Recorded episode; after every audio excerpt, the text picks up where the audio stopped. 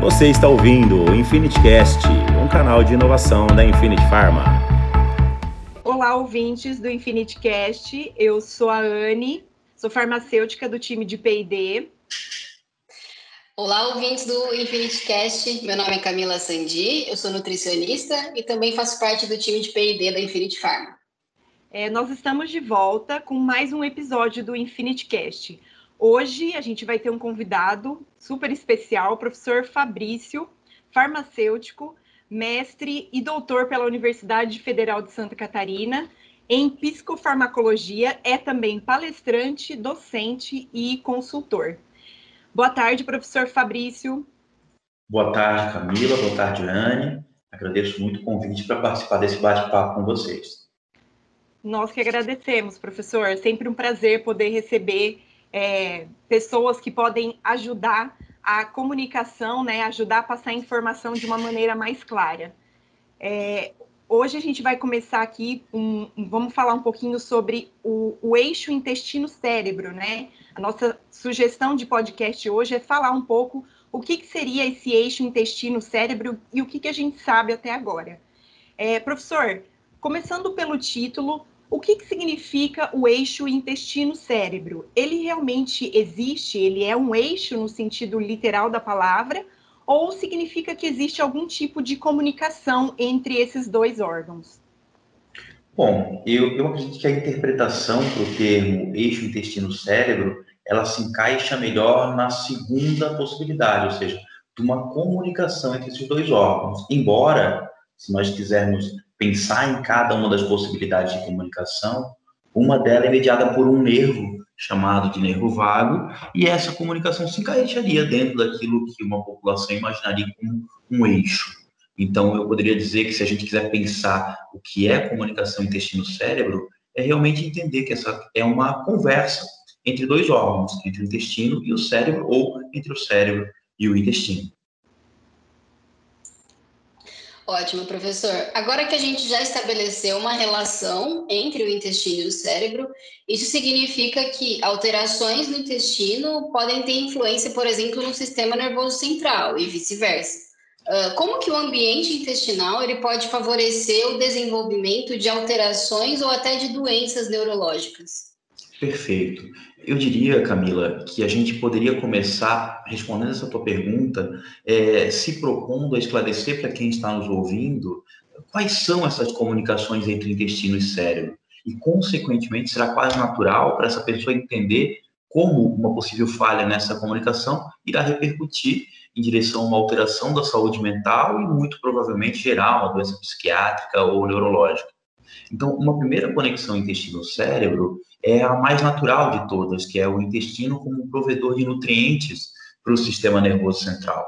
Então, felizmente, nos últimos anos, boa parte da comunidade médica e científica tem se rendido a uma série enorme de evidências que têm surgido mostrando todo o papel do nutriente, da alimentação e da suplementação, por que não, para a manutenção do funcionamento neuronal, das células da glia consequentemente, a manutenção da saúde mental. Então, uma primeira questão é realmente o intestino como um provedor de nutrientes. Depois, existe uma questão quando nós falamos de intestino, que é toda a relação que o intestino tem com a microbiota ou o microbioma. E aí eu, eu gostaria de esclarecer a diferença entre microbiota e microbioma. Ou seja, num primeiro momento, microbiota seria o conjunto das bactérias que residem num ambiente. Então, eu tenho a microbiota intestinal, a microbiota da boca, a microbiota da pele e assim por diante. O microbioma, que é muito provavelmente o termo muito mais sensato de ser usado, ele engloba tanto esse conjunto de bactérias residentes naquele ambiente, quanto os seus produtos metabólicos. Então, a gente tem uma série de produtos do metabolismo de bactérias que são interessantíssimos e que fazem muito dessa comunicação intestino-cérebro. Então, um segundo ponto da comunicação intestino-cérebro é do intestino também como um local onde a microbiota que o reside e seus produtos metabólicos conseguirão, de algumas maneiras, interferir no funcionamento do cérebro, tanto para o bem, que é o objetivo dos meus estudos, quanto para o mal também. Porque se você me pergunta, né, como que esse ambiente intestinal pode lá na frente uh, gerar uma doença do sistema nervoso central, a gente pode lembrar que uma das alterações do ambiente intestinal bem frequente na prática clínica de uma série de pessoas é o que a gente chama de desbiose. E, e, e, o que vem a ser a desbiose? É uma alteração qual e quantitativa do perfil microbiano em determinado local, no caso aqui do contexto da nossa conversa, o intestino. E essa desbiose como um gerador de processo inflamatório, que é também algo que precisa ser considerado, porque esses mediadores inflamatórios, quando chegam no sistema nervoso central, eles seriam o ponto em comum, eu diria, a doença de Alzheimer, doença de Parkinson, o próprio autismo, o transtorno do déficit de atenção com hiperatividade, a ansiedade, a depressão. Então, se eu me proponho a pensar numa alteração intestinal que irá ter repercussões no sistema nervoso central bem importantes em curto, médio e longo prazo, sem dúvida alguma, a disbiose e essa geração de processo inflamatório no intestino tem, sem dúvida alguma, uma grande repercussão para o funcionamento do sistema nervoso central. Ótimo, professor. É, você já deixou bem claro a diferença entre o que, que é o microbioma e o que, que seria a microbiota, né? Mostrando aí a, a, a diferença, né, do que, que seria o conjunto de bactéria e depois um conjunto de metabólito que é formado através dessas bactérias.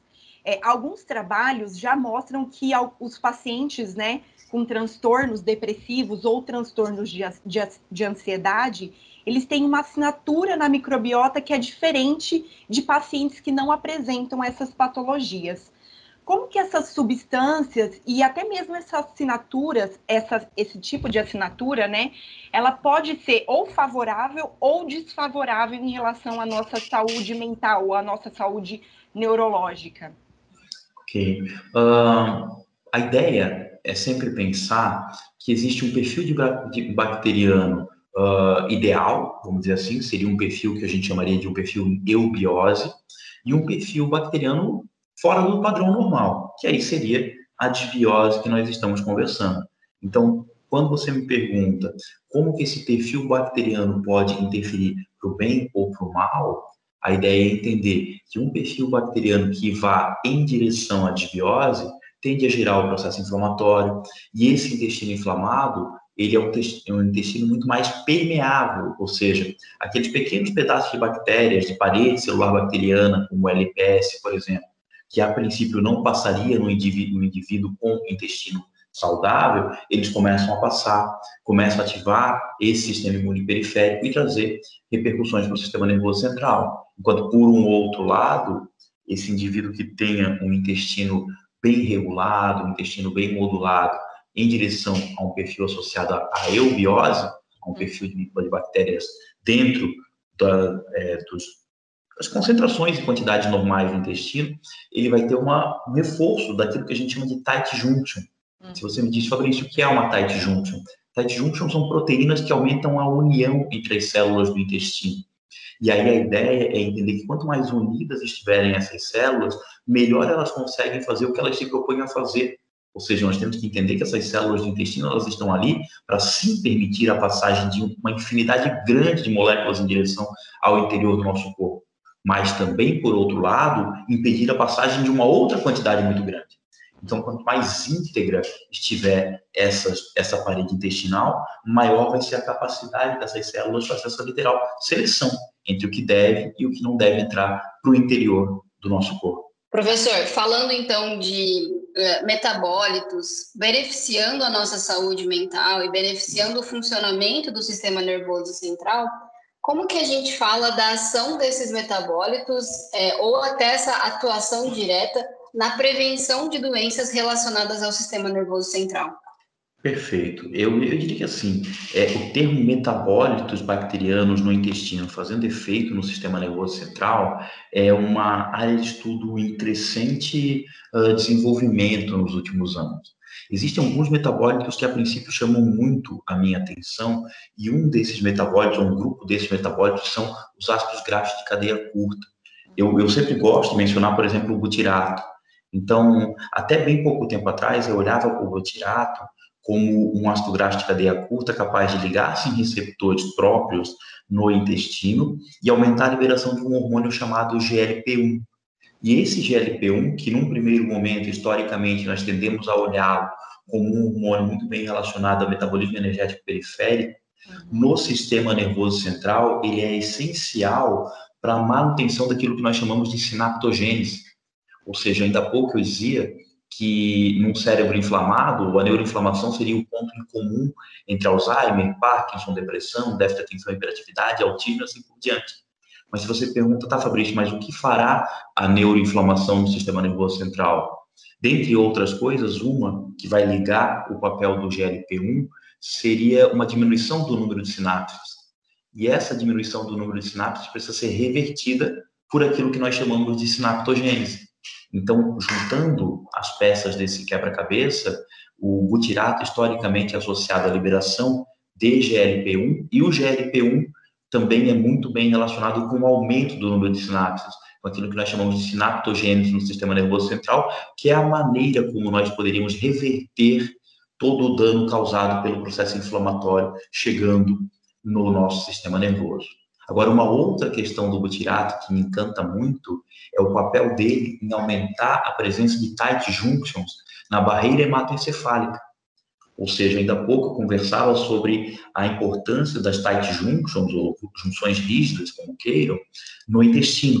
Mas um paralelo pode ser traçado para a necessidade e a importância delas também naquilo que nós chamamos de barreira hematoencefálica. Rapidamente, a barreira hematoencefálica nada mais é do que uma característica dos capilares que permeiam o nosso sistema nervoso central.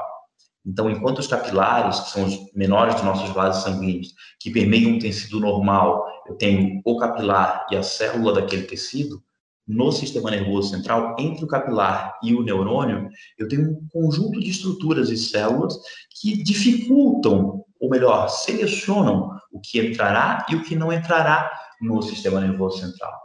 E a união entre essas células que formam a barreira hematoencefálica também é dada pelas tight junctions, como uma zonulina, ocludina, que são dessas proteínas famosas pra, na formação das tight junctions.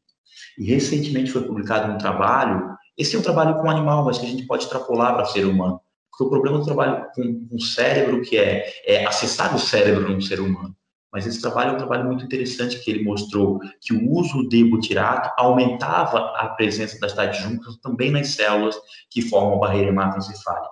Então, realmente, ele ganhou para mim um respeito ainda maior, porque historicamente eu olhava para ele primeiro só por esse papel de liberação da liberação de GLP-1, que já era algo que me encantava bastante, mas quando eu comecei a ver também a possibilidade do butirato uh, aumentar a presença de tight juncos na barreira hematoencefálica, ele diminui de maneira considerável o que a gente chama de leaky brain, que seria um paralelo do leaky gut, ou seja, enquanto tenho um intestino hiperpermeável, de, né, diminuindo ou com uma menor capacidade de, de diminuir a passagem de substâncias pró-inflamatórias, vamos dizer assim, o leaky brain seria a mesma coisa. Então, eu gosto muito quando eu penso nesses metabólicos bacterianos e os ácidos graxos de cadeia curta são realmente os primeiros da minha lista, muitas vezes.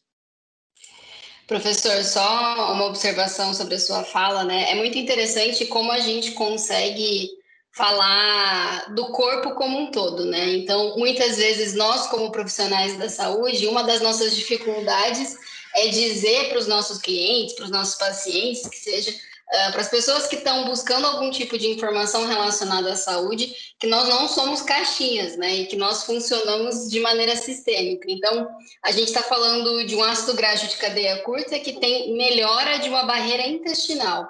Num primeiro olhar, a gente falaria, nossa, o que, que isso tem a ver com o cérebro, né? O que, que isso tem a ver com barreira hematoencefálica? É, fazendo um olhar um pouco até simplista, os dois são barreiras. Então, seja a barreira hematoencefálica ou seja a barreira intestinal, a função é barrar. É barrar o quê? Toxinas que não, que não devem entrar nos ambientes que a gente está tentando construir essa barreira, né? Então, hum. aumentando proteínas de oclusão do intestino, aumentando proteínas de oclusão na barreira hematoencefálica, é a mesma premissa Isso é extremamente interessante, né? Acho que mostra aí que esse eixo intestino-cérebro ele também é, ele vai além de apenas uma comunicação, né? A gente tem algumas similaridades entre os dois sistemas que é muito interessante. Exato, Camila. Eu acho que assim, quanto mais a gente entende de corpo humano, mais a gente percebe que no fim das contas ele é simples e lógico. Então, se eu tenho um conjunto de células que deve separar a luz do intestino do meu corpo, e tem um outro conjunto de células que deve separar a luz do vaso sanguíneo do cérebro, que é o órgão que controla o comportamento, a maneira que elas funcionam são muito parecidas. Então, realmente é, no fim das contas, quando a gente consegue olhá-lo de uma maneira mais simples, a gente consegue ver uma série de semelhanças. Ótimo. É, professor, é, quando a gente fala também de algumas condições, por exemplo, o transtorno do espectro autista, a gente destaca muito é, as crianças que são hoje que estão sendo afetadas de forma crescente.